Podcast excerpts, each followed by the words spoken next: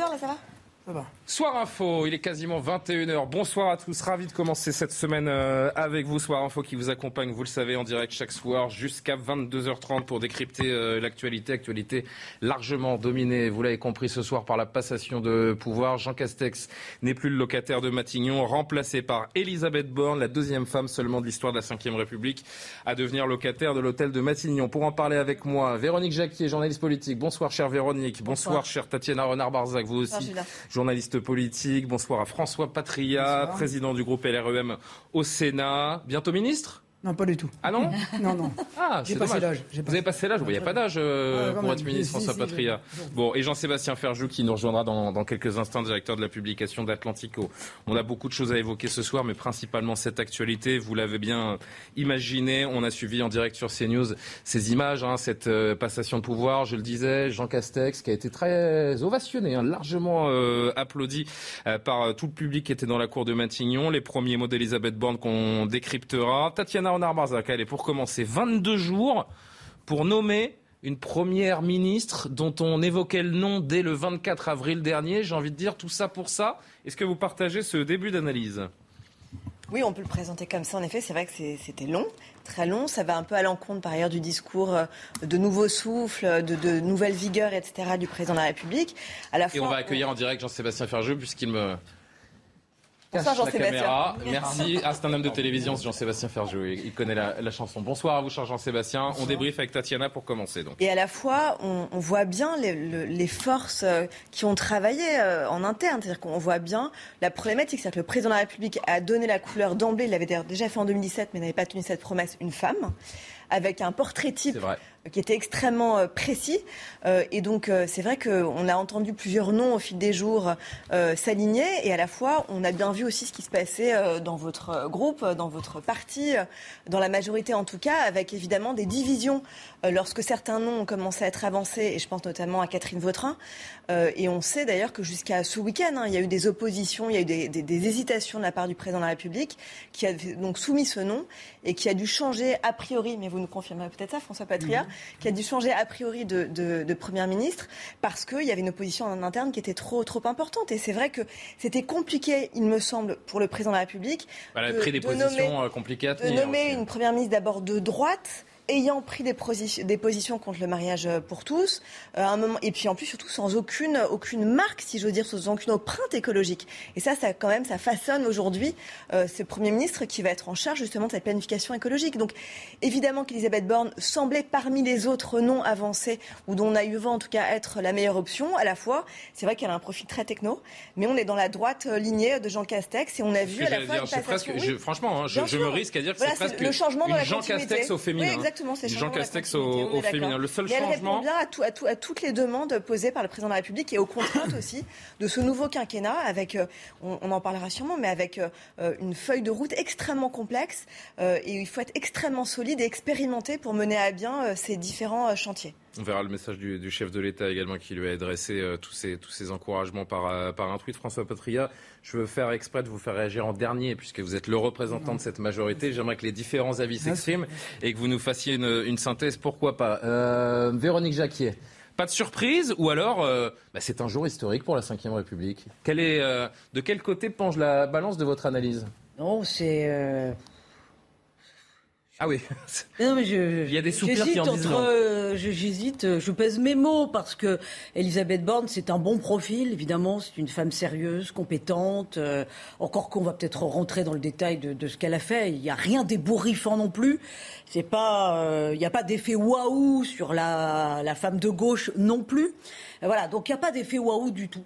c'est le parfait collaborateur. Comme Jean Castex, elle cause elle coche toutes les cases euh, pour que euh, Emmanuel Macron reste euh, bah, le, chef. Donc il y a effectivement, moi ce qui me dérange, une, perversion de l'esprit de la Ve République, puisque voilà, il n'y a plus de chef de la majorité, il y a un collaborateur avec le pouvoir qui est à l'Élysée. Et puis surtout, ce qui me dérange, même si... il y a un risque qui est très mesuré, hein, et évidemment qu'il y a de grandes chances que la majorité soit obtenue par le, par le président de la République aux prochaines législatives, mais il y a un risque qu'elle ne soit là que pour un mois et demi, deux mois aussi. Hein. Oui, alors attention parce que j'ai regardé la circonscription où elle se présente, la sixième circonscription du Calvados, elle a été remportée à 68% euh, en 2017 par un député de la République En Marche, donc elle prend pas beaucoup de risques non plus.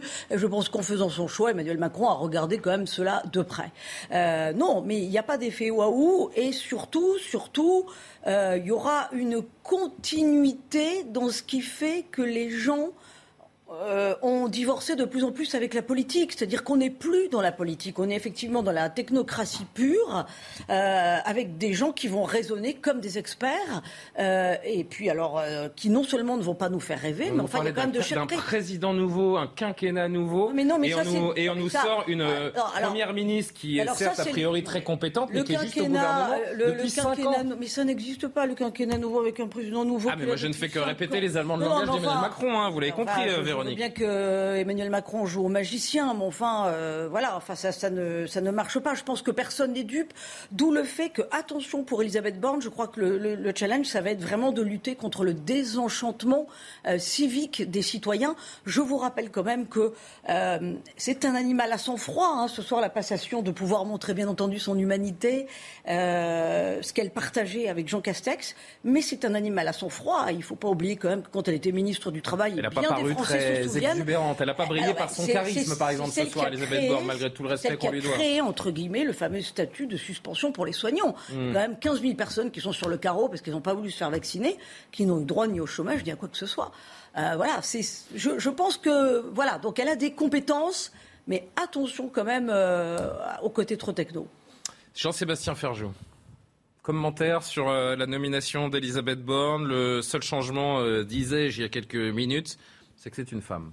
Est-ce qu'en soi, d'ailleurs, il faut s'en féliciter, c'est historique euh, et, la femme est un homme comme les autres, mais moi je m'en fous particulièrement que ce soit une femme. Mais c'est intéressant d'entendre des femmes tenir ce discours, euh, Véronique. Il y, a les deux aspects effectivement. Enfin, il y a c'est assez méprisant pour les femmes finalement que de considérer que la seule. c'est surtout méprisant de voir que sur 25 premiers ministres dans la Ve République, il n'y a eu qu'une femme avant elle. Je disais qu'il y a deux manières de voir le problème. C'est assez méprisant de réduire un individu en particulier à, à son état civil ou à son genre en revanche, incontestablement, euh, il n'y a pas eu, ou il y avait eu un seul précédent euh, avec, avec Edith Cresson. Donc oui, moi, la seule partie que j'ai trouvée intéressante dans le discours de Madame Borne, parce que le reste aurait pu être un peu écrit par un ordinateur, hein. vous mettez les mots-clés euh, qui ont été ceux de la campagne d'Emmanuel Macron, voilà, les beaux environnements, force vive des territoires, je sais pas quoi, enfin bon, bref, les mots que n'importe qui peut dire, ça n'avait aucun intérêt. Ça sera plus intéressant de l'entendre évidemment pour sa déclaration de politique générale. Mais effectivement, quand elle a dit au moins pour les petites filles, c'est la preuve qu'il faut euh, ne pas renoncer à ses rêves, oui, cet aspect-là, euh, alors je ne sais pas s'il est historique, mais, il est. là-dessus justement, c'est ça qui est intéressant aussi. Elle n'a pas voulu s'étendre là-dessus, mais elle l'a fait. Pas elle, c'est pas. Et on n'aurait pas entendu évidemment un premier ministre dire, je pense à tous les petits garçons qui me regardent et qui euh, rêvent de devenir premier ministre. Donc elle, elle, marque ce symbole. mais écoutons-la. Il y a moins de problèmes d'ambition de ce point de vue-là. Vous avez raison. Écoutons Elisabeth Borne qui fait référence à, à son genre, tout simplement, et au fait qu'elle soit seulement la deuxième femme de l'histoire de la Ve République à obtenir le poste de première ministre. Donc. Alors, comme vous l'imaginez, je, suis évidemment très ému ce soir et je ne peux pas m'empêcher d'avoir une pensée pour la première femme qui a occupé ces fonctions, Édith Cresson. Et peut-être je voudrais euh, dédier cette nomination à toutes les petites filles en leur disant allez au bout de vos rêves. Et rien ne doit freiner le combat pour la place des femmes dans notre société. Jean-Sébastien Ferjou, un commentaire donc, sur ce ah, que vient de dire Elisabeth Je trouve que c'était, elle a raison de le dire, c'est important euh, de le dire. Et effectivement, je pense en plus que la politique a ceci de particulier qu'elle est beaucoup plus dure pour, pour les femmes. Il y a une forme de violence spécifique sur les femmes qui s'engagent, euh, qui s'engagent en politique parce que ça génère des réactions euh, différentes et il reste incontestablement du sexisme dans le pays. Maintenant, sur le choix lui-même, parce que pour le coup, ce serait un peu sexiste de réduire Madame Borne, encore une fois, au fait qu'elle soit une femme, mais politiquement, elle n'est rien vraiment vraiment, enfin, à mon sens, c'est un choix qui est apolitique et qui effectivement accompagne la dépolitisation. La, vérité, c'est que les gens ne la connaissent pas. On a forcément, évidemment, entendu son nom sur ces cinq dernières années. Personne ne sait qui est Elisabeth Borne. Elle pourrait être inconnue et porteuse d'une identité politique extrêmement forte. Ça reste un profil. Pas non plus, ah non plus. Je vous avez raison. je suis d'accord avec vous. C'est pour ça que je Ce sont des collaborateurs. C'est la liquidation des institutions de la République. Le Premier ministre est quand même censé être le chef de la majorité parlementaire, mais déjà Édouard Philippe n'avait pas voulu ni créer un parti, ni rallier la République en marche, donc il était déjà en quelque sorte dans une forme de trahison des, institutions, un choix apolitique et à mon sens quand même légèrement adémocratique, pas antidémocratique, mais adémocratique, parce que miser à ce point-là sur la tyrannie, sur la technocratie, pardon, non mais j'y pensais par rapport... Drôle de Non mais je vais vous dire pourquoi j'y pensais, parce qu'il y a un ouvrage que, américain qui est très intéressant sur la tyrannie justement des technocrates et comment c'est une espèce d'esprit qui asphyxie nos démocraties, qui ne savent plus répondre au fait qu'il faille à la fois gérer la complexité grandissante de nos sociétés et quand même le fait de garder une voie politique pour les citoyens. François Patria, vous êtes le seul autour de la table à ne pas avoir euh, encore réagi à dessein parce que je voulais que tout le monde s'exprime pour que vous réagissiez. Et à dessein, je vais d'abord vous donner la parole à l'un de vos adversaires euh, politiques pour que vous puissiez là encore peut-être apporter une contradiction. Bonsoir Monsieur Collard, Gilbert Collard, président d'honneur de Reconquête. Vous nous écoutez depuis quelques minutes, j'ai cru le, comprendre. Votre réaction, le profil euh, de hum, Madame Borne est-il le, le, bon? 30 ans après Edith Cresson, une femme est à Matignon Voyez-vous euh, un signe historique pour notre pays? Si on doit euh, ramener euh, le choix d'un Premier ministre au fait qu'il est une femme, oui, c'est bien. c'est pas assez fréquent. On est tous d'accord là-dessus. c'est un constat qui est plutôt triste, mais c'est pas le sexe qui fait la qualité d'un Premier ministre. On est d'accord là-dessus. Et la réalité, c'est qu'une fois de plus, euh, Emmanuel Macron a peur de son ombre et de l'ombre qu'un Premier ministre pourrait lui faire. Et après euh, Castex, qui n'était pas, euh, malgré les, qualités de bon sens qu'il habitait, ensoleillé, hein, on a maintenant affaire à, un ministre encore plus fantomatique, encore plus inexistant sur le plan politique.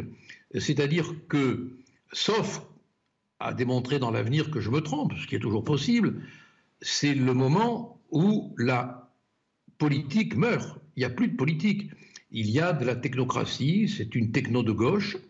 Euh, Macron veut installer ça, il veut une majorité disciplinaire qui lui obéisse euh, au doigt et à l'œil, et il veut un Premier ministre qui obéisse au doigt et à l'œil. Et là, il a pris euh, une femme qui est dure, qui a fait des réformes dures, qui, a été capable, on le disait tout à l'heure, hein, euh, d'organiser le licenciement euh, sans rémunération euh, des salariés qui n'étaient pas vaccinés. Bon, qui a fait la réforme de la SNCF, dans quelles conditions? Bon, c'est une brute. voilà, il a un Premier ministre brutal maintenant mais qui ne se nécessaire dans les temps actuels, euh, Gilbert Collard, d'avoir un, Premier ministre euh, dur qui tient sa route et qui tient la, ligne euh, de conduite dictée par le président de la République? Est-ce qu'on n'est pas finalement dans le profil idéal? Bah, Tout dépend quelle est la ligne de conduite que le président de la République va avoir. S'il veut imposer la souveraineté européenne, comme il l'a dit, moi ça ne me satisfait pas. Voyez-vous, bon, euh, s'il veut euh, instaurer le triomphe euh, de l'humanisme bancaire, ça ne me satisfait pas du tout. Bon, voilà. Et j'ai peur qu'on entre dans cette période s'il n'y a pas une opposition au Parlement. Il fera ce qu'il voudra. Il a... Parce que le rôle du Premier ministre, quand même, c'est d'avoir un rôle politique. Or là, quelles que soient les qualités de Mme Borne, hein, bon, on ne va pas faire de la critique systématique et imbécile, on sait que c'est une techno toute, sa vie a été la vie d'une techno euh, de gauche, ce qui la rend bien sûr bien meilleure, bien plus euh, adepte du paradis, euh, elle a toutes les qualités, bien sûr, inhérentes au fait qu'elle est de gauche, mais c'est une techno. Mmh. Et moi, j'aime de moins en moins, dans la politique, la bureau-technocratie. Je souhaiterais qu'on ait un peu plus un peu plus d'humanisme, voyez-vous. Bon, et là, j'ai pas l'impression qu'avec cette cette femme Premier ministre, on aura cet humanisme. Hein. ça, va être, ça va être dur, ça va être technocratique. Gilbert Collard, oui. Allez, je laisse terminer votre phrase. Allez-y, pardon. Euh, oui, merci, merci. En définitive, euh, c'est un guichet administratif de plus qui s'ouvre. Hein. Voilà. Gilbert Collard, restez avec nous un instant si vous le voulez bien. Je voudrais que François Patria, donc euh, président du groupe LREM au Sénat, euh, réponde et pourquoi pas que, vous échangiez une, euh, une, dernière fois. Tiens, je vais citer le tweet François Patria d'Éric Zemmour, donc président du parti Reconquête. 2022 sera donc l'année de la soumission à la gauche. Macron nomme à Matignon un premier ministre de gauche. Mélenchon unit la gauche. Le Pen drague la gauche. LR se soumet à la gauche. Seule Reconquête résiste et assume d'être le grand mouvement populaire de droite. Ça, c'est donc le tweet d'Éric Zemmour à la réaction de la nomination d'Elisabeth Borne. Gilbert Collard qui euh, rétorque également Emmanuel, Macron a peur de son ombre. Que répondez-vous à tout cela? D'abord, je réponds à Gilbert Collard que je laisse à ses excès et à ses outrances. Ce soir, Elisabeth Borne hein. n'aura donc pas eu un instant l'état de grâce. Alors on va laisser peut-être François Patria une petite minute s'exprimer et je reviendrai éventuellement vers vous, maître Collard. Plutôt Gilbert Collard. Pas l'état de grâce. Moi, je quitte à l'instant la cérémonie d'investiture. Et j'étais avec le Premier ministre, Mme Borne tout à l'heure. J'ai pu, de près, euh, regarder les échanges, parler quelques instants avec le Premier ministre sortant. Bien. Ce que je peux dire, c'est que ce soir, le choix d'Elisabeth Borne, on aurait pu penser qu'Emmanuel Macron allait créer à nouveau une surprise. Une surprise. Bien. Euh, mais avouez, en a pas ce soir. Hein. Avons déjà que sur ces deux premiers ministres, le premier et le deuxième, il s'est peu trompé. Puisque, exceptionnellement, dans l'histoire de la Ve République, deux premiers ministres, ça avait été un petit peu vrai de Raymond Barre encore à l'époque, sont sortis plutôt plébiscités par l'opinion et plutôt très haut dans les sondages. Donc ça veut dire quand même que ce sont des premiers ministres qui ont non seulement fait le job, mais qu'en plus, ils ont acquis la confiance et parfois même l'estime des Français. C'est déjà pas si mal. Là, cette fois-ci, dans quel temps sommes-nous? Dans quel temps sommes-nous? Au lieu de parler de techno, etc., de gaucho, nous sommes dans des temps tragiques. Le président de la République a dit il y a longtemps, temps tragiques, avec la guerre à nos portes, avec des difficultés économiques très graves devant nous. pourquoi il a attendu Pourquoi il a attendu Pardon de vous, vous couper, pourquoi vous attendez 22 jours pour nommer un Premier ministre si les temps sont tragiques et euh, urgents, euh, Monsieur Patria Parce que moi, je préfère un président de la République qui prend son temps, qui regarde l'état des lieux. mais c'est paradoxal. Qui regarde, non mais qui regarde. paradoxal. parce que les temps sont difficiles. Je pense qu'il a eu raison de prendre le temps de, faire ce choix qui correspond. Un choix par défaut Au portrait robot, non, qui correspond au portrait robot qu'il avait tracé, quelqu'un qui soit qu'il a la fibre sociale, quelqu'un qui ait des compétences en matière d'environnement, elle l'a prouvé, elle l'a fait, quelqu'un qui connaisse le dossier des pouvoirs. Moi, je connais Elisabeth Borne depuis très longtemps. Lorsque j'étais ministre de Lionel Jospin, elle travaillait déjà à Matignon. Donc, contrairement à ce qu'on dit, ce n'est pas une techno. C'est une femme qui est éminemment politique. Elle a été préfète. Elle a travaillé. Elle a travaillé. Non, non, non. Elle, a, travaillé. Non, non. Je ne peux pas dire ça. Non, mais, non, mais elle a un profil technique comme ça. Mais dans le même temps, elle est profondément politique et elle l'a prouvé. Elle l'a prouvé au mais gouvernement. Jamais été élue. Gouvernement, mais, oui, bon, très bien. D'ailleurs, c'est la seule rupture. C'est la seule rupture avec ses deux prédécesseurs, c'est qu'elle donc les deux premiers.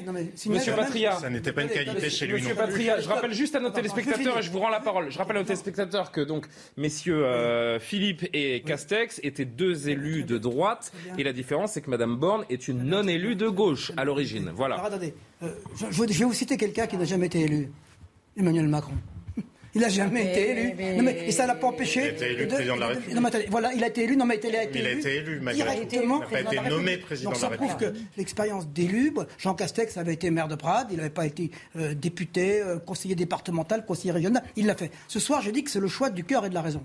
C'est le choix de la raison, parce qu'il faut quelqu'un, il faut aujourd'hui quelqu'un de la compétence, qui est quelqu'un qui ait une habitude des rouages du pouvoir, quelqu'un qui ait à la fois de la fermeté, de la loyauté, de l'autorité et de la compétence en même temps. Je hmm. trouve que ces, ces, quatre, ces quatre vertus, au-delà du fait de gaucho, techno, etc., j'entends bien ça, euh, ces sarcasmes tellement faciles aujourd'hui de gens qui disent qu'ils vont donner des conseils à tout le monde alors qu'ils viennent d'échouer lamentablement aux élections. De gens qui disent qu'ils ne se trompent pas alors qu'ils sont trompés totalement de partenaires pour leurs élections. Je veux bien entendre ça. Et on va laisser euh, conclure euh, Gilbert Collard avant de le, remercier d'être passé en direct sur CNews. Une réponse à François Patria, Monsieur Collard? Oui, oui, vous êtes, vous êtes trompé, vous aussi, quand vous souteniez France Kahn. Hein. Alors un peu de pudeur, hein, d'accord Pas du tout. d'accord, voilà, voilà. Désolé de vous le rappeler. Restons sur le sujet, Monsieur Collard, s'il vous plaît. Oui, oui, mais au passage, quand même, j'ai le droit de renvoyer la balle, non hein, Bon, euh, moi, moi, je, moi, je, je, trouve pas que mon propos soit excessif. Je considère que le choix euh, fait par le président de la République s'est porté sur une femme qui ne le fera pas de l'ombre. Il a peur il a peur, une peur terrible euh, de, ce qui peut lui faire de l'ombre, parce qu'il n'a pas d'envergure finalement. Et ensuite, je suis désolé, mais je ne suis pas le seul à le dire, euh, Madame Borne, qui a d'autres qualités sûrement, est une technocrate. Mais Monsieur Collard, pardon de vous couper, de vous relancer une dernière fois. On entend tout ce que vous dites, mais finalement, le héros de la Ve République, c'est le président de la République. Ça n'a jamais été le Premier ministre. Ah, ce n'est pas vrai. Non? Pompidou a été un grand Premier ministre.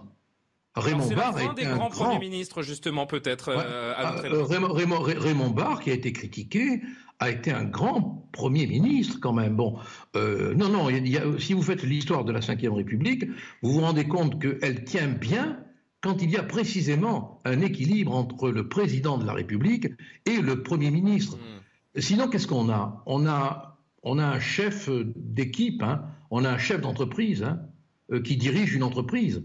Euh, c'est c'est pas l'esprit de la Constitution de la Ve République. Hein. Euh, la, Constitution, elle est faite pour un, un, Premier ministre qui joue son rôle. Bon, et là, on se rend bien compte à travers Castex, à travers Madame Borne, tous deux ayant des qualités du reste, hein, que ce que le président de la République recherche, ce sont des exécutants. Il se, il se veut chef d'une entreprise. Or, la France n'est pas une entreprise. On se meurt par manque d'humanisme aujourd'hui. Voilà.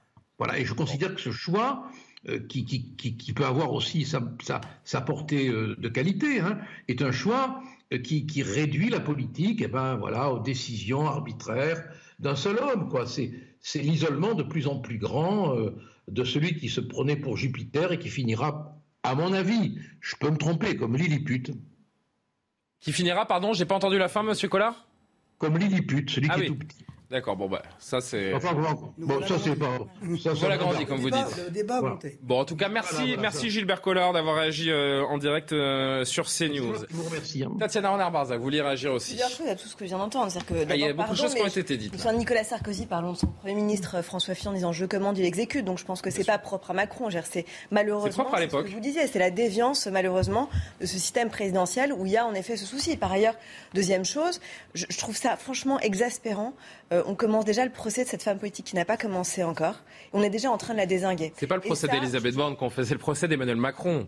si on fait le procès de quelqu'un, si quand bien parce que parce que de façon sous-jacente, je pense quand même, pardon, mais que euh, il y a quand même en creux cette idée qu'une femme qui arrive euh, à Matignon, euh, c'est un peu brinque-ballant, que c'est un peu compliqué pour elle. souvenez-vous des critiques pour Édith Cresson et donc et souvenez-vous d'ailleurs des critiques à l'Assemblée nationale tout court. Quand on entend les députés qui crient à poil, quand on entend Cécile Duflot qui a mis une robe et qui se fait houspiller quand Edith Cresson qui a réagi dans le JDD hier en rappelant que la classe politique, je cite l'ancienne première ministre, donc que la classe politique est machiste. je vais vous dire, je pense que l'erreur en fait originale, c'est quoi? Elle vient, pardon, d'Emmanuel Macron. Parce que je pense que son erreur, c'est d'avoir dit je veux une femme. S'il avait dit je vais prendre quelqu'un qui a des compétences et qui sera même de mener mes chantiers avec courage, euh, en tenant tête aux syndicats, en tenant tête aussi aux contestations de, de, l'opposition, je pense qu'on n'aurait pas eu ce procès-là et on n'aurait pas eu ce travers-là. Et ça, c'est vraiment, je trouve, très dommageable aujourd'hui pour la cause des femmes en politique. Vraiment, là, c'est un, un, avis très personnel, mais je pense que ça a été très mal emmanché parce que Emmanuel Macron a dû dire voilà, moi j'ai besoin de quelqu'un qui soit comme Jean Castex, un grand serviteur de l'État. Et ça a été un grand serviteur, sans ego, ce qui a été le cas. On l'a vu encore cette passation. Est-ce que malgré tout, il répond aux attentes des électeurs de, de, de, ce, choix qui penche légèrement plus à gauche que les, que les deux précédents? Mais, regardez, regardez, y a des dernières élections. Vous voyez bien quand même qu'il y a évidemment aujourd'hui le besoin de faire un pas de côté vers la gauche. On peut, on va pas se cacher son petit doigt. Il faut quand même bien reconnaître ça. On voit bien ce qui se passe avec la NUPS. Donc évidemment qu'Emmanuel Macron ne pouvait pas continuer à les draguer à droite. On a eu déjà deux premiers ministres qui venaient de droite. Je pense que c'était important de faire aussi ce signal-là. Et surtout parce que les, les réformes à venir venir vont aussi nécessiter quelqu'un qui aura le sens du dialogue, de l'écoute. Et on peut reprocher tout ce qu'on veut à Elisabeth Borne, mais cela dit, elle a quand même mené des réformes où elle n'a pas eu non plus toute la France dans la rue. Elle à la tête de la RATP aussi à une autre époque. elle connaît le monde syndical, elle connaît. Euh, c'est pas pour prendre sa défense, mais c'est juste que je trouve qu'à un moment donné, il faut quand même être honnête intellectuellement euh, sur euh, la façon dont on juge cette première ministre qui n'a même pas encore dit son premier mot, mis à part ce discours. Non, mais le problème, c'est qu'Emmanuel Macron, Emmanuel Macron, depuis le 24 avril dernier, nous a fait miroiter une forme de nouveauté, de changement radical, de surprise. Donc il y a une forme de déception ce soir.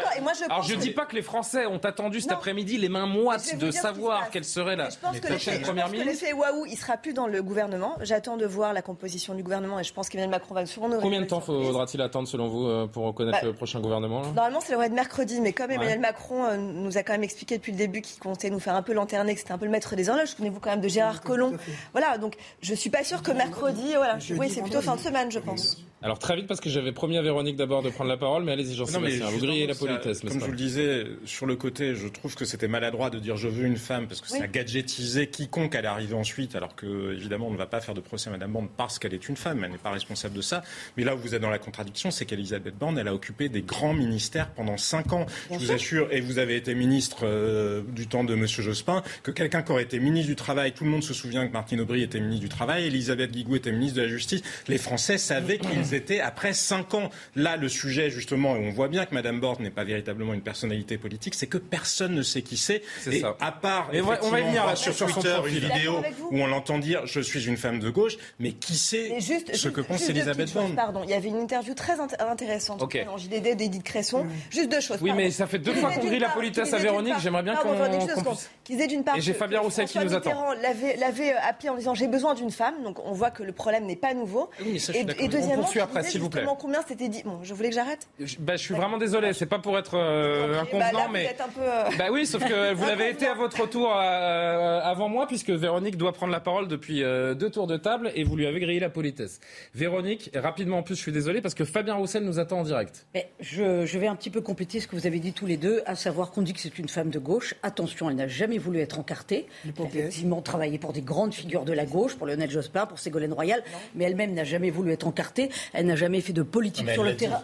Elle l'a dit, je suis. Elle l'a dit, non mais bien entendu, elle l'a dit, mais c'est pas une militante, c'est pas quelqu'un qui a été euh, farouchement ah dans l'appareil d'un parti. Euh, voilà, ça, compte aussi. C'est en ce sens ce que je dis qu'il lui manque peut-être l'humilité de l'ancien monde, des élus de l'ancien monde, mais ce n'est pas de sa faute. Hein, C'est-à-dire que c'est son parcours, euh, à savoir qu'elle n'a pas été dans des permanences pour écouter les doléances des Français, qu'elle s'est pas pris des baffes. Enfin, il va. Elle n'a pas une grande connaissance, une grande expérience du terrain. et ceci, non mais et ceci explique cela. Alors on va en parler. On va en parler. Fabien Roussel est avec nous, hein, s'il vous plaît. On reprend la discussion. On est ensemble jusqu'à 22h30 et on va continuer largement de parler de la nomination d'Elisabeth Borne. Bonsoir, monsieur Roussel. Merci d'être en direct avec nous. Faut-il rappeler que vous êtes secrétaire national du Parti communiste français, euh, récent candidat donc à l'élection présidentielle? Question très simple. Qu'avez-vous pensé de cette euh, nomination lorsque vous l'avez apprise aujourd'hui, Elisabeth Borne, nouvelle locataire de l'hôtel de Matignon? Eh bien, moi, je vais euh, d'abord voir à travers cette première ministre la politique qu'elle va mettre en œuvre. Euh, elle est très compétente, Madame Borne, puisque pendant cinq ans, elle a exercé la, fonction de ministre au sein du gouvernement euh, qu'a voulu le président de la République, au service des plus riches. Et je pense que les salariés vont subir un véritable burn-out, euh, si je peux me permettre ce jeu de mots, parce ah que il m'a fallu quelques secondes. Pardonnez-moi, Monsieur Roussel. Allez-y. C'est le burn-out pour les salariés. un peu les bornes, hein, quand même. Mais bon, je vous laisse poursuivre. Oh, écoutez. Non, mais euh, parce que tout simplement, la politique qu'elle a servi pour le pays est une politique en tant que ministre des Transports où elle a euh, mis en place la concurrence pour la SNCF. Elle l'a fait aussi au sein de la RATP. Euh, elle a fermé la centrale de Fessenheim. Elle a mis en place euh, la réforme de l'assurance chômage et elle a préféré faire la chasse aux chômeurs plutôt que de s'attaquer au chômage. Et donc c'est quelqu'un qui a été euh, une ministre zélée du président des riches et je regrette, mais les Français aujourd'hui, et je suis en campagne moi dans ma circonscription, ne me parlent que d'un problème. C'est la hausse des factures, la question du pouvoir d'achat, des salaires et des retraites désespérément bas. Or, elle, elle est là pour mettre en place une réforme des retraites de 65 ans à 65 ans dont les Français ne veulent pas. Et donc je crains je crains que tout cela ne suscite plus de colère que d'espoir. Mais Monsieur Roussel, je suis assez euh, étonné. Alors, vous voyez évidemment un petit peu d'ironie, mais c'est une femme. Elle vient de la gauche. J'imaginais un Fabien Roussel ravi ce soir. Ah, mais vous savez, écoutez, euh, nommer une première euh, ministre femme, c'est forcément une bonne nouvelle.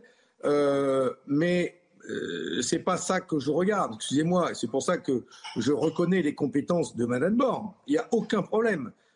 Mais elle a des compétences qu'elle met au service au service d'une classe, au service d'une politique qui a favorisé pendant cinq ans euh, les plus riches et les plus aisés de notre pays, alors que ce qu'attendent les Français aujourd'hui, avec force, avec beaucoup d'attentes, c'est qu'il y ait des réponses fortes pour leur pouvoir d'achat. Or, on sait que ce gouvernement et elle, à sa tête, ne va pas du tout mettre en place cette politique. Elle vient d'un gouvernement qui a été un gouvernement au service des plus riches. Elle a soutenu la suppression de l'impôt de solidarité sur la fortune. Elle ne souhaite pas que les salaires augmentent. Elle va être là pour distribuer des petits chèques, pour faire une petite politique au service euh, d'une France qui va finir de se rabougrir. Et c'est ça qui me désespère. Il y a tellement besoin que ça change.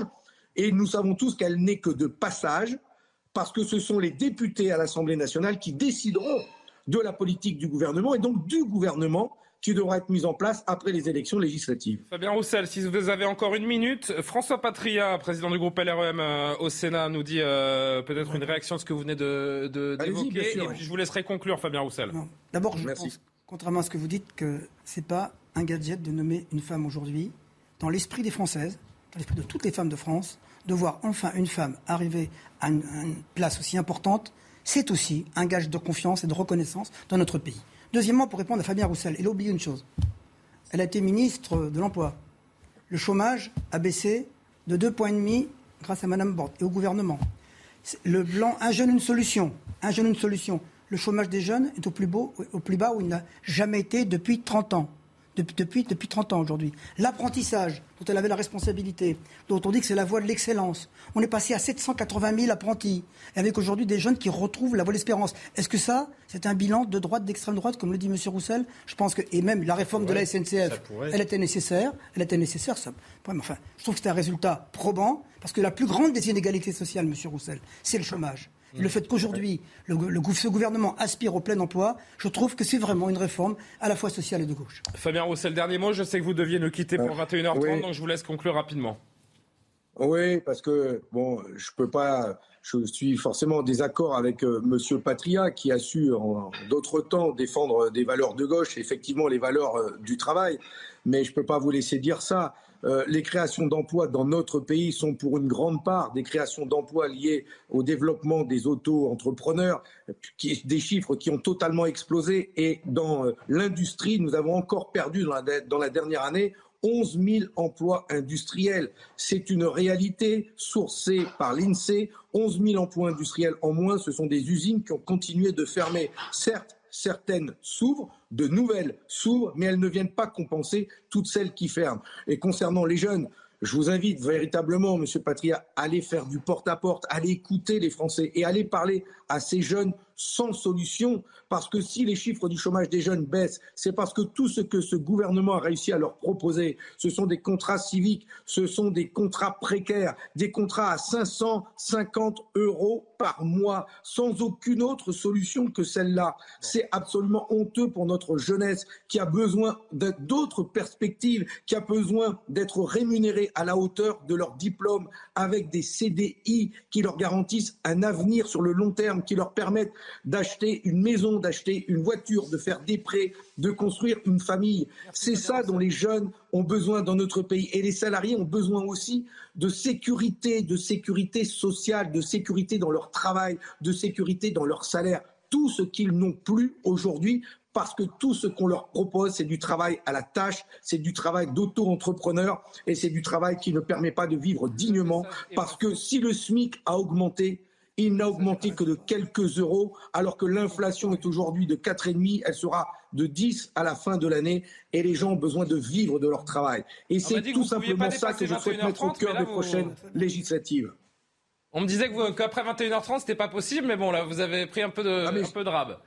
Oui, je suis chargé, chargé de colère parce que je, sors d'une réunion publique euh, dans un village de ma circonscription. J'étais en porte-à-porte encore cet après-midi et j'entends, tellement de colère dans, notre pays et de désespérance démocratique par tellement les gens sont déçus de se retrouver avec le même président de la République et ils ont peur d'avoir la même politique. Et je, je dois fournir beaucoup d'efforts pour expliquer que la politique, elle ne se mène pas à l'Élysée. La politique, elle se mène à l'Assemblée nationale. Les lois, elles sont écrites à l'Assemblée nationale par les députés que nous sommes. Et c'est là que doit se construire la nouvelle majorité qui va enfin, enfin changer de politique pour mettre toutes les richesses que nous produisons au service de l'emploi et du développement humain. Merci voilà, beaucoup. Voilà ma passion. Merci. Ça se voit, elle s'entend et elle se voit. Merci beaucoup, Fabien Roussel, secrétaire national du Parti communiste euh, français. Du coup, on a un peu débordé.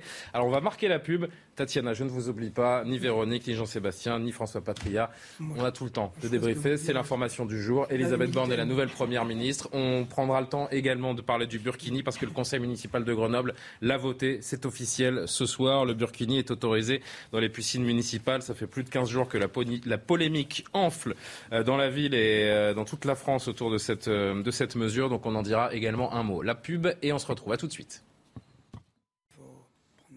La deuxième partie de Soir Info, toujours en compagnie de Véronique Jacquier, Tatiana Renard, Barzac, Jean-Sébastien Ferjou, François Patria. On continue de débrouffer. De. Non, c'est un mot qui n'existe pas.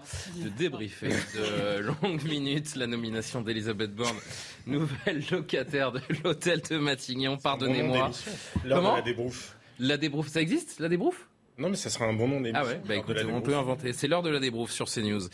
Bon, est-ce qu'on peut retrouver notre sérieux euh, Véronique Jacquier, tiens, que j'ai beaucoup interrompu dans la, dans la première partie.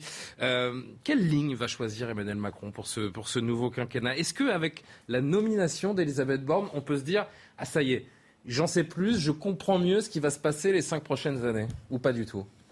Je pense que d'une façon euh, très pragmatique, avec euh, son habileté politique, il va lui confier euh, les, dossiers chauds et, très compliqués, comme la réforme des retraites, bien entendu. C'est-à-dire que pour le coup, il ne va pas aller en première ligne. Sans doute va-t-il la laisser monter au filet. D'ailleurs, elle a dit aujourd'hui, lors de la passation de pouvoir avec Jean Castex, que les deux partageaient ce dialogue facile faciliter avec les partenaires sociaux, et c'est pas faux. De ce côté-là, euh, c'était des, bons points qu'ils ont tous les deux. Euh, la cohésion du pays, l'intérêt général, donc ça va être la bonne élève pour déminer les dossiers terriblement chauds. Encore faudrait-il qu'on aille jusqu'à une réforme des retraites, parce que c'est pas évident vu le contexte économique. C'est pas évident du hmm. tout avec une croissance zéro, euh, une inflation record euh, et un endettement record. Hein. C'est pas évident. Mais enfin, en, théorie, il faudrait quand même être en capacité de faire cette réforme des retraites. Cela dit, je ne doute pas euh, des compétences et de la hum, bonne volonté d'Elisabeth Borne pour aller dans ce sens-là, c'est-à-dire réformer la France. On dit que c'est une femme de gauche, mais enfin, en faisant des réformes de droite, pardonnez-moi. Euh, mais petit bémol, quand on regarde dans le détail ce qu'elle a fait euh, pour la réforme de la SNCF, mhm. l'État a quand même pris à sa charge 38 milliards de dettes de la SNCF. Donc, franchement, j'appelle pas ça vraiment une réforme. Et ensuite, le personnel qui était en place, sa vie n'a absolument pas changé. C'est pour les nouveaux entrants euh, qu'on a cassé euh, tous les privilèges euh, qui tenaient la route depuis des années. Donc, on a vendu ça comme la grande réforme du début du quinquennat, mais sincèrement, c'est une réformette. Donc, si, si tout est à cette échelle, je suis pas sûr qu'il se passe grand-chose pendant le prochain quinquennat. Le changement, c'est pas pour maintenant, en tout cas. Voilà. C'est l'impression que ça donne. Écoutez Elisabeth Borne, Elisabeth Borne, justement, sur cette idée de, de filiation et de relation de confiance avec le Premier ministre sortant, donc Jean Castex. D'abord, nous partageons la conviction que les politiques publiques doivent se bâtir dans le dialogue. Le dialogue avec les élus, avec les partenaires sociaux, avec les associations avec lesquelles nous avons travaillé sans relâche tous ces derniers mois. Et puis, même si nous venons de familles politiques différentes, je pense que nous sommes également attachés à l'intérêt général, à la cohésion de notre pays à l'égalité des chances, et ça j'ai pu le mesurer notamment dans les projets que nous avons portés ensemble pour la jeunesse. Alors vous pouvez compter sur moi pour poursuivre dans cette voie face aux nombreux défis que tu as rappelés qui sont devant nous. Je pense notamment à la situation internationale, mais aussi aux défis climatiques et écologiques sur lesquels il faut agir plus vite et plus fort. François Patria, c'est quand même pas, excusez-moi, c'est une prise de fonction. Alors, c'est pas son discours de politique générale, on l'a bien compris, mais c'est un moment solennel. Elle entre à Matignon, les yeux de la France sont rivés, sur elle. Je trouve que ça manque un petit peu de, dynamisme, d'entrain, de, de, de, signaux, de, ce fameux body language dont on parle souvent, qui dit aussi des choses euh, aux gens qui, qui vous regardent. Non? D'abord, un, il s'agit d'un second mandat. On l'avait vu pour les seconds mandats aussi bien de Jacques Chirac que François Mitterrand. Non, mais je parle de l'attitude d'Elisabeth Borne. Là. Attendez, la, la, donne n'est pas la même, mais je resitue. Alors j'ai entendu tout à l'heure le procès en légitimité politique, c'est pas une politique, c'est une techno, c'est ce que j'ai entendu. Maintenant, voilà le procès d'intention. Elle pourra rien faire, elle fera rien, rien ne va changer, tout va continuer, Madame la Marquise. Écoutez, moi, je dis qu'on va nous vendre de, des réformes comme des grandes réformes, alors qu'on va peut-être s'arrêter au milieu du guet. Mais je ne, soyons pas, ne soyons pas naïfs, monsieur le sénateur. C'est une exécutante des choix d'Emmanuel Macron qui vient de prendre place à Matignon ce soir. Mais non, mais c'est le rôle de tous les premiers ministres de la Ve République depuis Il y a eu des grands premiers ministres. Depuis le général de Gaulle. Ils ont toujours été des exécutants. Ils n'ont jamais pris leur indépendance. pardonnez-moi, il, y a eu des premiers ministres qui sont à l'origine de grandes réformes. bien sûr, ça n'empêche pas, attendez. Mais les grandes réformes, elles sont initiées par mais là, quand on voit Emmanuel... Non, mais quand on voit Elisabeth Borne, on ne pense pas qu'elle soit... difficile pour moi. Laissez M. Patria, s'il vous plaît. Je reviens vers vous, Véronique C'est d'argumenter. Non, d'abord... Euh, mais vous n'avez pas répondu sur son attitude. C'est le chef de l'État qui inspire la politique et qui dirige les grandes réformes. C'est comme ça. Et c'est au gouvernement de les mettre en œuvre. Donc, la logique est respecté. En second lieu, moi ce que d'abord et ensuite vous dites par exemple la réforme de la SNCF, mais qui aurait pu penser qu'on allait pouvoir la faire. Personne ne l'aurait pensé. Vous parlez des 35 milliards, c'est pas la SNCF, c'était la dette de RFF, de Réseau Ferré de France. Et si on voulait remettre des petites lignes en France et faire ce que demandent tous les Français dans les territoires, il fallait libérer de la dette RFF. Donc elle l'a fait. Pardon, mais vous ne m'avez pas répondu. mais si, elle a fait déjà des grandes non, mais Vous n'avez pas répondu à ma question. Moi, j'ai posé une question sur la forme aujourd'hui. Madame Borne a pris ses fonctions à l'hôtel de Matignon. Toutes les chaînes info étaient en direct sur elle. Vous aviez des millions de Français qui regardaient cette, cette première déclaration. Et, c'est une impression qui est subjective, et je vous, je vous la soumets. Vous, vous étiez sur place, vous étiez à cette passation de pouvoir, vous y avez assisté physiquement. Vous vous êtes pas dit, bon, c'est peut-être un petit peu plan-plan, là, ce premier discours, non? Non, mais d'abord, le discours, de, non pas d'investiture, c'est pas un discours d'investiture, c'est une prise de parole. J'entends bien, mais dans... On ne fait pas de déclaration de politique très importante lors d'une passation de pouvoir. D'abord, on respecte d'abord les, les, habitudes, les, contraintes, on le fait, et en mm. même temps, on met un message d'espoir qui a quand même existé. Mm. Je suis là pour dialoguer, je suis là pour faire des réformes, elle l'a dit comme telle, et je tourne. Alors, si vous me dites, c'est pas tellement l'envergure qu'on sait, je crois, au travail. Moi, je crois que c'est sur la compétence et sur la façon dont elle pourra. Parce que vous dites, à quel point l'image alors on la connaît pas. Je trouve qu'on ne la connaît pas. Vous dites d'abord, les Français quand même la connaissent plus qu'on ne le pense. D'abord, et en second lieu, et en second lieu, mais attendez, le rôle, le rôle, le rôle d'un ministre, ministre, c'est pas d'être connu c'est de faire les réformes dont la France a besoin. C'est d'être reconnu à la fin.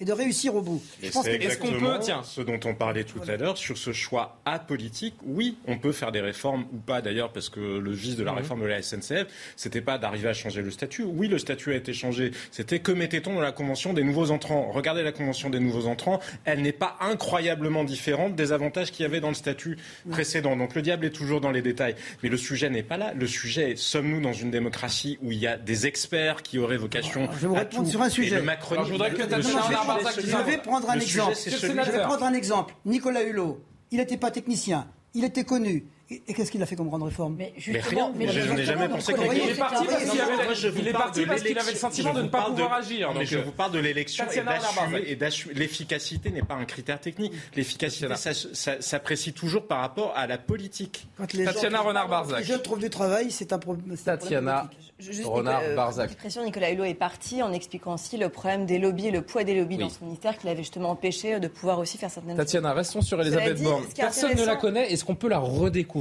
Mais on peut la découvrir tout court d'ailleurs, parce qu'on l'a, l'a découverte en effet en tant que ministre.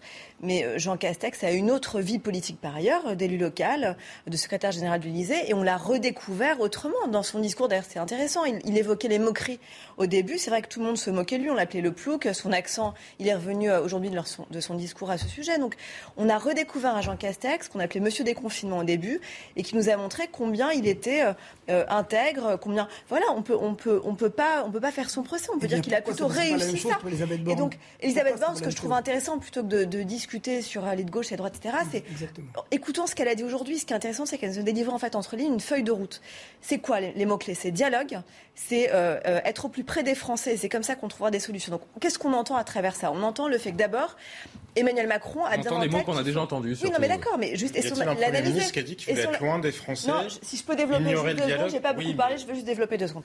Euh, ce qui est intéressant, c'est qu'Emmanuel Macron lui a beaucoup reproché d'être justement d'avoir ce, ce pouvoir extrêmement vertical, jupitérien.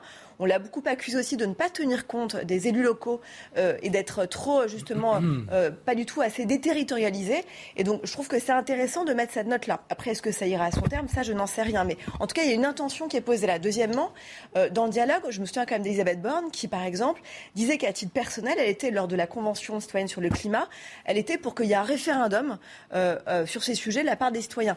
Elisabeth Borne est quand même assez attentive, elle a souvent montré à ce qu'il y ait justement une, prise de parole des Français, elle l'a beaucoup dit aujourd'hui. Cela dit, elle a quelques cailloux dans sa chaussure. Je pense notamment aux 110 km/h sur l'autoroute. Euh, elle, elle s'est plutôt positionnée en faveur de cette mesure-là, de revenir aux 110 km/h sur l'autoroute, enfin plutôt de, de venir aux 110 km/h sur l'autoroute. Et donc, je, je, je pense qu'elle aura, non, elle n'est pas soutenue, mais je pense qu'elle elle aura euh, deux, trois choses euh, à régler. Je pense que la SNCF, ça sera un souci en effet.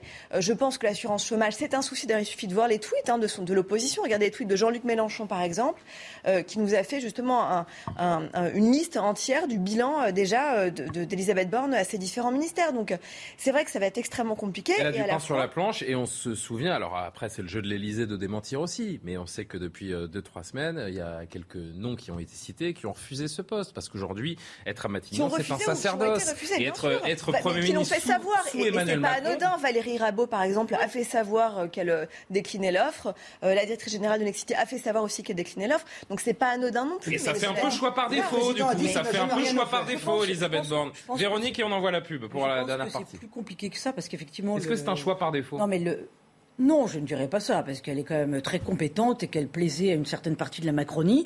En revanche, on peut s'interroger sur le, sur le, le, mauvais casting, entre guillemets, concernant euh, Catherine Vautrin, puisqu'elle tenait la corde visiblement mmh. fut un temps. Et pour le coup, c'est le secrétaire général de l'Élysée, Alexis Collère. Ce sont euh, les barons de la Macronie, comme François Bayrou ou Richard Ferrand, qui ont dit pas question, euh, c'est une femme de droite, trop à droite, pas assez expérimentée. voilà, voilà. et, et et le choix, finalement, est revenu sur Elisabeth Borne. Alors, euh, on a rarement l'image d'un Emmanuel Macron, entre guillemets, influençable. Ça peut interroger aussi. En tout cas, ce soir, c'est quand même la victoire, visiblement, euh, de, des technos qui entourent euh, Emmanuel Macron et, qui restent résolument macronistes de gauche, ça c'est sûr. Il y a beaucoup de choses à faire et elle est toute eh ben, seule. Hein. Elle est toute seule, on elles ne sont pas mille bornes. Si je peux me permettre, juste. Voilà, mais c'est l'heure de la pub. Je voulais finir sur une, une boutade dont j'ai le secret. Donc on marque une pause. Et ben, je suis en débord d'une minute trente, Tatiana. Vous êtes la première à parler juste après la pause pour la troisième et dernière partie de Soir Info. A tout de suite. La dernière partie de Soir Info. Merci d'être avec nous sur CNews avec Tatiana Renard-Barzac, Véronique Jacquier, Jean-Sébastien Ferjou, François Patria. On évoque évidemment l'information du jour. Elisabeth Borne, 25e locataire de l'hôtel de Matignon de l'histoire de la Ve République, seulement la deuxième femme. On parlait de cette notoriété qu'elle n'a pas, euh, Tatiana Renard-Barzac. C'est vrai que on ne peut pas dire que la notoriété du Premier ministre a été euh, constitutive du choix d'Emmanuel Macron aujourd'hui. Une autorité, tout dépend euh, comment vous l'entendez, parce qu'elle a quand même été trois fois ministre, il faut quand même pas l'oublier. Mais c'est vrai qu'on n'attendait pas forcément euh, ce casting-là, et euh, Elisabeth Borne, même si on entendait son nom quand même depuis quelques temps. Bah, Jean Castex non plus n'était pas euh, connu euh, du, grand public. Euh, tout le monde se moquait, je le disais encore, quand il arrivait, on, on considérait que c'était un provincial voilà, qui arrivait de sa mairie de Prades avec son accent du Gers.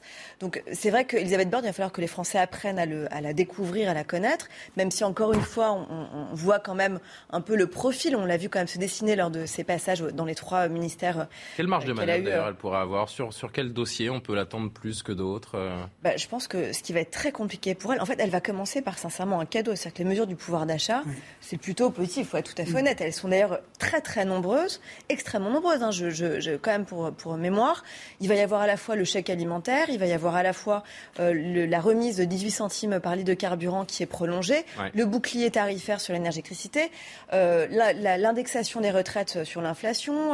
Enfin, il y, a vraiment beaucoup de mesures. La suppression de la, la taxe de la redevance pardon, audiovisuelle. Enfin, il y a vraiment beaucoup de mesures qui vont être déclinées. Mais après, après ça, il va falloir entrer en dur. Et pardon, mais la réforme des retraites, c'est pas un cadeau. Alors, elle a sûrement été mise là d'ailleurs à ce poste pour ça, parce qu'elle avait la capacité euh, de dialogue et à la fois, euh, elle est considérée comme étant assez, euh, assez dure, assez, assez solide, parce qu'il faut être solide dans ces cas-là. Mais ça, c'est vraiment. A l'expérience aussi des, des syndicats. Oui, du dialogue des syndicats, puisqu'on a dit, a déjà différentes réformes, l'assurance chômage, la SNCF. Donc, mais ça va être quelque chose d'extrêmement difficile, difficile pour elle. Et puis ensuite, il y a la transition écologique. Je rappelle quand même qu'elle est censée être la super première ministre de la transition écologique avec deux ministères très forts sous sa tutelle. On attend de voir qui ça va être. Certains noms circulent déjà. Mais ça aussi, on attend de voir sa feuille de route et comment elle va la décliner. Euh, parce que euh, elle a quand même eu affaire euh, euh, à la transition écologique. Elle était ministre à la transition écologique. Mmh. elle, était, elle, a dirigé la Convention citoyenne pour le climat. elle a fait cette réforme de la loi énergie-climat. Donc on attend de voir aussi comment elle va arriver à mettre en musique cette promesse d'Emmanuel Macron. Mais évidemment, le plus touchy pour elle, c'est la réforme des retraites. Ce qui est intéressant de voir également, ce sont les, ce sont les mots d'Emmanuel Macron qui, sur Twitter, a, a félicité, salué sa nouvelle première ministre, chère Elisabeth Borne, Madame la première ministre. Et c'est là que c'est intéressant. C'est cette liste des priorités qui est euh, donnée par le chef de l'État. Écologie, santé, éducation, plein emploi, renaissance démocratique, Europe et sécurité. Ensemble, avec le nouveau gouvernement, nous continuerons d'agir sans relâche pour les Françaises et les Français. Donc en fait, la sécurité, c'est la dernière priorité du, chef de l'État. Voilà, c'est ce que j'allais dire en écoutant Tatiana. C'est, mais on l'attend quand même aussi pour répondre aux angoisses existentielles euh, de bien des Français. Et sur ce terrain-là, je ne sais pas si elle aura les mots. L'Europe passe avant la euh, sécurité. C'est important de voir l'ordre des mots. Je pense qu'il y a un sens à donner. Non mais, quand vous lisez le tweet d'Emmanuel Macron et que vous voyez qu'il met l'Europe avant la sécurité des Français, je me dis, il y a quelque chose qui tourne par rond. La Macronie, c'est un non-sujet, ça reste un non-sujet. Et d'ailleurs, euh, c'est intéressant de voir comment, enfin, effectivement, le discours de politique générale d'Elisabeth Borne va être très très intéressant pour voir sa matrice politique, la femme qu'elle est aussi, avec, euh, avec ses sentiments. Euh, moi, je le rappelle quand même, c'est un animal euh, à sang froid, c'est-à-dire qu'elle a été capable d'inventer un statut quand même pour suspendre les, soignants qui ne voulaient pas être vaccinés. Je ne dis pas qu'il ne fallait pas faire quelque chose, je dis que ça a été fait finalement dans une grande violence et qu'à l'heure où on tombe maintenant le masque, il y a quand même encore 15 000 soignants qui ne sont pas réintégrés et dont on ne parle pas de la réintégration. Il est question, alors il est question dire, oui, de en passant, dans les, oui, dans les mais jours il faut que ce soit la haute autorité. Évoqué, je crois, il, faut il. Oui, il que ce soit la haute autorité de santé qui statue, etc. Comme si le gouvernement ne pouvait pas faire un geste, justement par les temps qui courent, où les temps sont tellement durs pour tout le monde. Est-ce qu'on ne peut pas mettre un peu d'humanité? C'est ça la politique. Justement, on demande autre chose que de la technocratie. Emmanuel Macron l'avait évoqué lors d'un dernier déplacement. Oui, mais on attend toujours qu'il le fasse. Oui, bah oui, mais c'est toujours pas fait. Voilà, les Français sont pas dupes quand même. Hein. Voilà.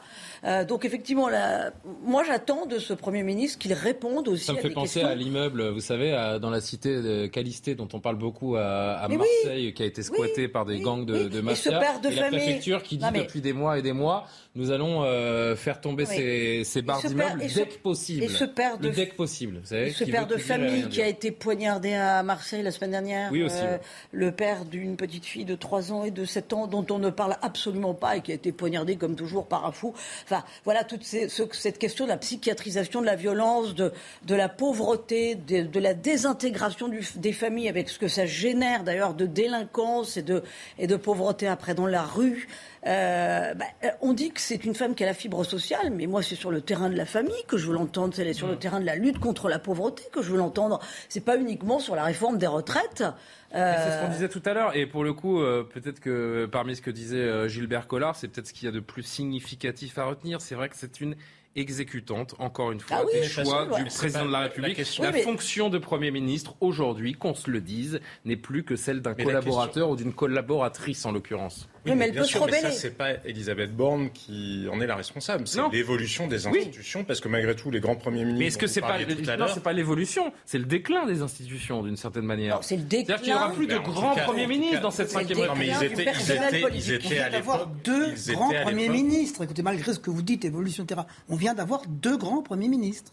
Donc euh, l'évolution ne fait pas. Vous, vous, vous comparez Edouard Philippe, Jean Castex à des Raymond Barre, à des Michel Rocard, par exemple Je ne crois pas que nous ayons eu deux grands premiers ministres, mais bon, après, non, mais c'est à l'appréciation. Euh, c'est à l'appréciation de chacun. Des Français qui ont réélu Macron. De chacun. Ils ont réélu le président de la République. Ils n'ont pas élu ni. Ils n'ont pas eu la nostalgie de deux premiers ni, ni Édouard Philippe. Mais là où ça sera intéressant, c'est que malgré tout, les deux premiers ministres dont on parle, ils ont été très différents. Parce que Jean Castex, effectivement, n'a eu aucun problème, aucun conflit avec Emmanuel Macron. Édouard Philippe, il y avait des tensions avec Emmanuel Macron. Et beaucoup des bugs du quinquennat ont été pris sous l'impulsion d'Edouard Philippe. C'était très intéressant, la rhétorique de maître des horloges, de Jupiter, etc. Parce qu'en réalité, Emmanuel Macron, sur un certain nombre de sujets, dans la procrastination, n'arrive pas vraiment à décider, d'où peut-être d'ailleurs les délais sur la nomination du gouvernement. Regardez. 22 jours L'ISF en même temps que les APL, c'est à Matignon que ça s'était décidé.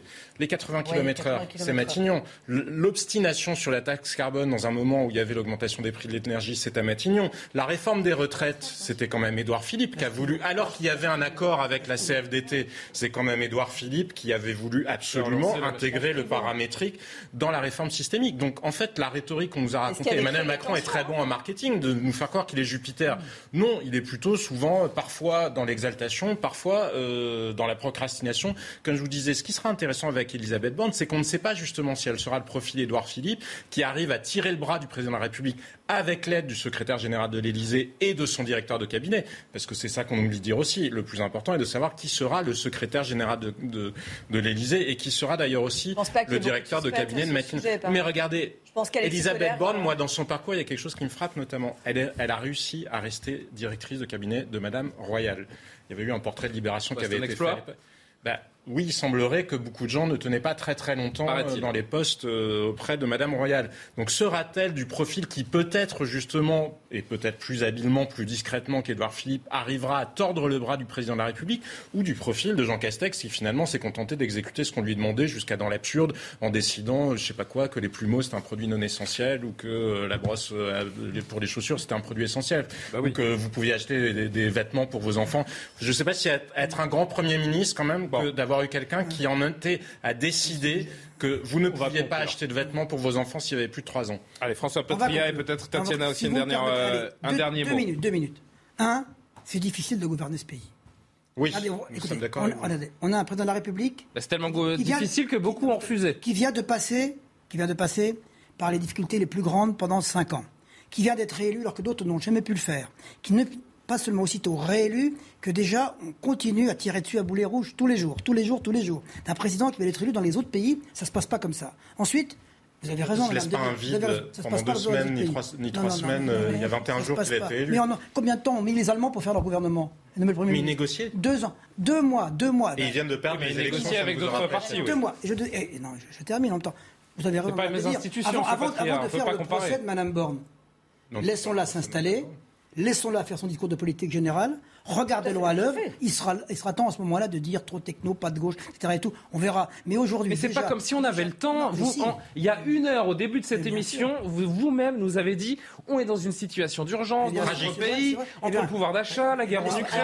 Il faut que les choses aillent vite, il faut que les gens voient des résultats. Et maintenant, tranquille, prenons notre temps. Tranquille. J'ai dit jugeons-la sur pièce et à l'œuvre et pas, et pas sur des intentions. Je, je mets un bémol. Effectivement, il faut à elle lui laisser un petit peu de temps. Après, le temps politique d'Emmanuel Macron qui Je rappelle que le choix que feront euh, Elisabeth Borne sur ses ministres devront être validés par le chef de l'État. Elle hein. peut se révéler. Ils sont surtout faits à l'Élysée, c'est pas Elisabeth Borne qui va choisir les Tiens, bah, comment ça se passe alors Elle peut se révéler dans la fonction. Ça, mais oui, elle peut, bien sûr.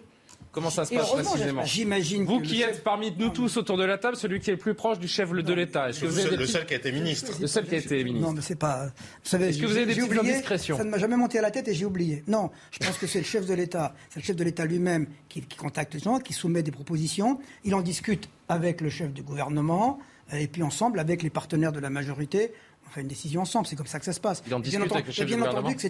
De même que je crois Et vous croyez que la chef du gouvernement, en l'occurrence, Elisabeth Borne, peut dire non à un non, une personnalité que propose le chef de l'État je, crois qu'elle est capable de dire qu'elle ah, je pense ah oui est capable, oui. Elle peut démissionner au bout de trois jours aussi. Pas du tout, pas du tout. Pas du tout. Tatiana Renard-Barzac, vous aussi qui êtes euh, très informée en tant que journaliste politique, est-ce qu'on peut imaginer euh, des grands noms du gouvernement qui vont rester ou d'autres qui sont sûrs de, de partir? Peut-être quelques surprises que vous auriez, euh, quelques rumeurs plus ou moins fondées?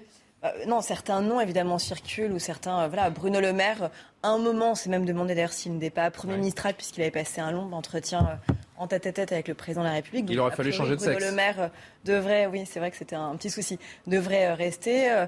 Gabriel Attal devrait aussi rester. Gérald Darmanin aussi cité parmi ceux. Peut-être Gabriel Attal? Oui, je pense pas qu'il reste, bien sûr. Amélie Montchalin fait partie aussi, des noms. Euh, Pannier-Runacher fait partie des hésitations. Qui est à l'industrie, hein, je crois. Oui, qui est à l'industrie. Secrétaire d'État à l'industrie. Euh, et puis, il y a des. Y a, en fait, c'est ce que j'expliquais. C'est ce que j'ai dit, oui, bien ah sûr. Euh, et après, le problème, c'est que Emmanuel Macron, en fait, est dans un, subtil équilibre. Hein, et d'ailleurs, la nomination de ce Premier ministre l'a montré, puisque ce que je voulais dire tout à l'heure, c'est-à-dire qu'il y a eu non seulement une bronca lors de la nomination, nomination pardon, éventuelle de Catherine Vautrin de la part de son aile gauche. Euh, droite, pardon, gauche, et aussi une, une, broncade de la part de l'aile droite, parce que quand tout à coup on entend des noms de premiers ministres, notamment Marisol Touraine ou, ou Audrey Azoulay, ancienne Premier ministre de François Hollande, certains ont dit qu'il n'en est pas question, même au sein de la Macronie. Donc il va y avoir des surprises. Pascal Canfin revient beaucoup pour un des deux ministères forts de l'écologie. C'est vrai que c'est un nom qui était là déjà depuis longtemps. on l'a déjà évoqué lors des différents remaniements. Alors bien que la Première ministre soit désormais chargée véritablement de l'environnement, et de l'écologie. Elle aura deux ministères forts sous elle. D'accord. Un qui, dépendront directement du Premier oui, ministre. Oui, un de la planification énergétique et de la planification territoriale, c'est-à-dire la déclinaison euh, au niveau des, territoires. Euh, donc ça, évidemment, différents noms, euh, différents noms circulent. il y a aussi la droite. Il va falloir aussi cajoler les nouveaux arrivants de droite. Je pense à Eric Woerth, je pense à Christian Estrosi, je pense à Hubert Falco. il y a Renaud Muselier aussi. Enfin, voilà. Il y a, que des nouveaux noms, en fait. Il y a un effet. non, mais que, des jeunes dynamiques qui sont en train d'émerger dans notre vie politique d'un nouveau monde. Je croyais que vous vouliez des politiques reconnus. Attendez, maintenant, faut pas dire le Mais il y a des, vous savez qu'il y a des élus. Vous savez qu'il y a des jeunes élus. On ne le sont pas depuis 4 5 décennies. Voilà, il y a un effet waouh. Voilà, certains noms même circulent. Par exemple, parle de Rachel Kahn. Voilà, tout est, tout est n'importe quoi circule. Donc, c'est vrai qu'il y a l'effet waouh qui va devoir être entretenu. Et puis, il y a aussi, il va falloir aussi. Pardon, mais parmi tout ce que vous citez là, je vois pas de grande surprise ni d'effet bah, waouh annoncé. Rachel Kahn ou d'autres. D'ailleurs, il y a d'autres euh, noms. Hein. On parle par exemple de maire aussi, de, du maire d'Angers, euh, qui est très proche euh, d'Emmanuel Macron. Voilà, donc il n'y a pas d'effet waouh, mais ce que je veux dire, c'est qu'il va falloir aussi contenter les différents. Vous savez, la Macronie, c'est vraiment un subtil équilibre aujourd'hui hein, dans cette famille, vous le savez, de personnes. Ce qu'il y a d'intéressant. qu'il y a quand même différentes ailes, différentes sensibilités, un équilibre à trouver dans cet ensemble, justement, qui s'appelle Ensemble, et Renaissance, avec différents partis, le modèle euh, donc voilà. Est-ce que dans la tête, est-ce qu'aujourd'hui, dans la tête du chef de l'État et euh, évidemment celle de la première ministre, l'équipe, elle existe, elle est composée déjà? Je, pense que pas du tout. Je pense que plusieurs noms circulent, plusieurs noms ont été testés, puisqu'on sait même que différents noms, une dizaine de, noms apparemment, auraient été envoyés à la haute autorité pour la transparence de la vie publique pour tester déjà les patrimoines de certains ministres. Donc il y a déjà des, listes, hein, évidemment, qui circulent et qui on sont pas testées euh, aujourd'hui. Euh, non, on va, on va l'avoir, je pense, assez rapidement. Il a déjà été criblé, évidemment, euh, vous imaginez bien, largement, sûrement. Et d'ailleurs, c'est pour ça aussi que ça prend du temps, parce qu'il faut aussi s'assurer, évidemment, qu'aucun d'entre eux n'a de casserole, que tout le monde d'ailleurs euh, est compatible justement et qu'il ne va pas y avoir des affaires qui vont sortir parce que souvenez-vous quand même, le premier gouvernement justement d'Emmanuel Macron, il y a eu des soucis. On se souvient de certains qui ont dû partir. Je pense à François Bayrou hein, qui a dû euh, quitter justement son C'est un plan de table de, mariage. il faut froisser euh, personne. Dernier mot et on parle du Burkini qui est adopté aujourd'hui par le conseil municipal de Grenoble. Quelque chose de compliqué, c'est la parité tout de même. Hein. donc ça, ça complique un petit peu le casting. Mais je pense que... Oui, la parité aussi. ce, qui, ce qui me paraît intéressant, c'est que visiblement, il n'y a pas beaucoup de noms de la société civile qui circulent. C'est toujours compliqué toujours compliqué d'attirer. On, a le sentiment d'ailleurs que. non, non, mais on se rend bien compte que le nouveau monde a aussi ses limites et que finalement la politique reste un métier et, qu'on aime et qu'on aime s'appuyer sur des poids lourds. Je vous rappelle quand même que dans les coulisses, hein, on les voit moins, ils s'exposent moins, mais ils œuvrent quand même considérablement aux coulisses. Les Richard Ferrand, les François Bayrou, les Castaner. Hein non, mais peut-être juste un mot, le fait qu'il y ait moins de figures. Moi, j'ai jamais particulièrement cru aux figures de la société civile. tout à fait, mais... on voit, et le départ de Jean Castex qui préfère, dit-il, aller retaper sa maison dans l'Oise ou je sais pas où. non, non, mais ça en dit. Dans les Pyrénées. À Prades. non, mais ça en dit long. bon, bref. Non, à Trappes, je crois. Non, non, non. À Prades. Mais je sais plus tout à l'heure. C'est à Prades. Non, dans les Pyrénées. Oui, il veut. Non, mais je sais qu'il est élu à Prades, mais on peut avoir différentes Trappes, euh, c'est autre chose que Prades. Rien à voir. Non, mais bref, le fait qu'il préfère aller retaper sa maison ou elle se trouve. Alors même que de toute façon, il y a des hein, goulots d'entre. Mais je vous dis pas l'inverse. C'est effectivement très noble. Il, juste, il n'aura pas de porte ni de fenêtre parce qu'il y en a pas. Il y a des goulots d'étranglement. Il y a au moins 6 mois ou 18 mois d'attente, donc il aurait pu accepter d'entrer au gouvernement. Non, mais tout ça pour vous dire, vraiment là. que ça attire beaucoup moins le sujet, il est là. Le sujet, c'est que la fonction de ministre attire beaucoup moins parce qu'il y a beaucoup moins de pouvoir quand vous êtes ministre aujourd'hui qu'il n'y en avait probablement quand vous étiez ministre du temps de Lionel Jospin et que les gens qui sont ambitieux, ben, souvent, ils font autre chose désormais parce que le vrai pouvoir, il est à l'Élysée ou alors il est en dehors de la politique. Et donc, il n'y aura pas beaucoup de surprises. Il n'y a pas de Mais il n'y aura pas beaucoup de surprises. On va se retrouver avec les mêmes profils. Et en gros, comme Tatiana nous disait, d'ici 48 heures, on devrait connaître donc le, nouveau gouvernement mais qui vous avez raison, parce que même à gauche, Marisol Touraine, peut-être Catherine qui pourrait revenir, Audrey Azoulay qui avait été pressentie aussi pour être Premier ministre. Voilà, c'est vrai qu'il n'y a pas beaucoup de surprises. Ça veut dire on, on essaye de remercier aussi les nouveaux arrivants un petit peu, comme vous dites. Allez, le conseil de le conseil municipal de la ville de Grenoble, c'est le feuilleton des dernières semaines. C'était aujourd'hui et ce conseil municipal, sans grande surprise, a voté l'autorisation du port du Burkini dans les piscines de la commune. Vous savez que ça a fait, c'est une polémique qui a fait beaucoup réagir, notamment le patron de la région, euh, centre euh, région Auvergne-Rhône-Alpes, hein, euh, Laurent Vauquier, oui, c'est ça, qui avait indiqué que la région supprimerait immédiatement toute forme de soutien à la ville. Eh bien, par un communiqué. Est-ce qu'on l'a en, en, extrait sonore, Laurent Vauquier? J'ai pas bien compris en régie. Non, alors par un communiqué, par un communiqué, euh, Laurent Vauquier qui euh, annonce donc alors que le conseil municipal a voté le port du Burkini, euh, qu'il supprime de facto et dès aujourd'hui donc toutes les subventions à la ville de, de Grenoble. L'idée pour Éric Piolle, c'est de permettre aux femmes de se vêtir ou de se dévêtir comme elles, comme elles le souhaitent le burkini désormais autorisé dans les piscines de Grenoble. Quel est votre commentaire, euh, chère Véronique Jacquier? Eh bien, c'est du séparatisme, donc je me demande à quoi ça sert de pondre une loi sur le séparatisme, puisqu'on se rend compte qu'on n'est pas capable de, de juguler ce phénomène qui, pour moi, acte de la rupture avec euh, la laïcité et avec nos principes républicains. Voilà. Surtout que la, on en a déjà parlé hein, au plateau, surtout que l'association qui, arrive finalement à, faire plier Eric Piolle, ou alors c'est l'inverse, Eric Piolle qui, qui, flatte cette association, euh, n'en est pas à son coup d'essai. Euh, ça fait quand même des années qu'elle fait de l'entrisme pour imposer le burkini dans les piscines euh, à Grenoble.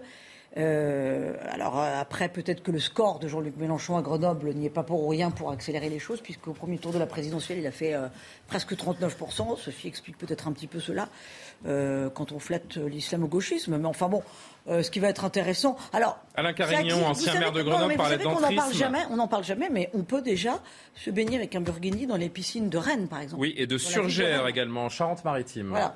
J'ai vu ça aujourd'hui. Alain Carignon, l'ancien maire de Grenoble, président du groupe d'opposition au conseil municipal, disait il s'agit de flatter les communautés, d'exacerber les différences à l'anglo-saxonne, replier sur son genre, sa couleur de peau, l'opposé total de la Révolution française qui a pour ambition de promouvoir des citoyens qui dépassent leur origine pour construire un avenir plus grand qu'eux-mêmes. J'ajoute, avant de finir ce tour de plateau, que Laurent Prévost, le préfet de l'Isère, sur demande du ministère de l'Intérieur, a annoncé qu'il saisirait le tribunal administratif de Grenoble pour demander la suspension en complément d'un déféré d'annulation en cas de vote favorable de ce conseil municipal, ce qui a donc eu lieu ce soir. Votre avis à chacun, Tatiana Renard-Barzac d'abord. ce qui est intéressant, c'est le, sur quel plan Éric Piolle euh, se situe, c'est-à-dire en expliquant qu'il veut euh, euh, préserver l'égalité d'accès aux services publics et qu'il n'est pas du tout dans un combat de religion, etc. Pour lui, c'est pas ça, c'est pas ça qui compte. Euh, pour lui, c'est un non-sujet. Voilà, pour lui, c'est un non-sujet. Ce que je trouve euh, très choquant, en fait, c'est que soit mis sur le même plan le fait que vous puissiez aller soit seins nus, parce qu'il faut, en fait, il explique, voilà, il faut que chacun puisse se sentir euh, libre d'aller à la piscine, donc soit seins nus, soit en birkini. Donc, mettre sur le même plan la burqa de bain, parce que c'est vraiment ça, mhm. et, et, une femme qui va aller seins nus, personnellement, je connais pas beaucoup de femmes qui me disent j'ai envie d'aller à la piscine seins nus. Sincèrement, je, autant à la plage, je peux l'entendre, autant à la piscine, je pense que c'est une autre problématique. J'aimerais bien voir surtout comment les, la confrontation, enfin, la, la façon dont vont se regarder, s'appréhender pourquoi pas, euh, dès euh, cet été à Grenoble, une femme qui porterait le burkini et une autre femme à côté d'elle qui nagerait seins J'aimerais bien voir cette scène. à, la fois, c'est ce qui se passe sur les plages, hein, puisque je rappelle quand même que depuis, je crois que c'est 2016, le Conseil d'État a autorisé le burkini sur les plages. Donc mmh. sur les plages, ce côté en effet des femmes qui se baignent en mmh. burkini et des femmes seins nus euh, très souvent. cela dit, je pense que le débat il doit être posé en fait sur la problématique en fait sur les municipalités qui gèrent, on l'a vu donc ce soir, les règlements intérieurs des, des, piscines dans leur ville. Je pense que le souci, en fait, c'est de se demander qu'est-ce que, qu'est-ce que ça apporte, en fait, d'autoriser le burkini dans une piscine Qu'est-ce que ça apporte? Est-ce que la prochaine étape, c'est qu'on va considérer qu'il y a ça flatte, des horaires ça flatte un certain électorat et cette association dont on parle depuis quelques jours, que le Parisien a révélé. Ça, c'est une vraie question. Et, juste petite précision, Alliance citoyenne, il y a eu en effet de euh, nombreuses enquêtes sur cette euh, association euh, qui d'ailleurs avait essayé d'imposer le hijab aux hijabeuses, hein, aux joueuses de foot.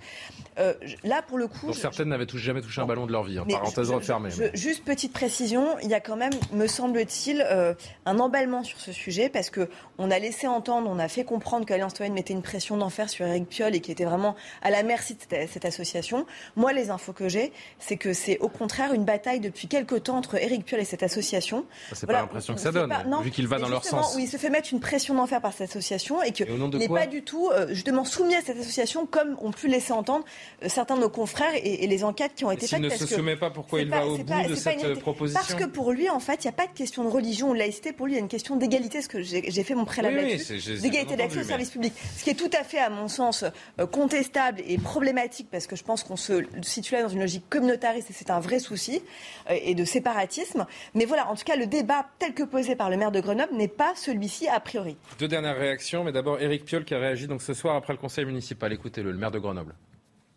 Laurent Wauquiez, euh, s'il a envie de faire sa croisade contre le voile, il peut la faire dans les trains express régionaux. Hein. Euh, je rappelle, euh, le burkini, c'est pas une burqa.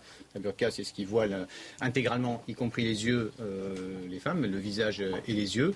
le niqab, c'est ce qui aujourd'hui n'est plus possible en France depuis la loi de 2010. C'est ce qui masque le visage. le burkini, en fait c'est le voile à la piscine.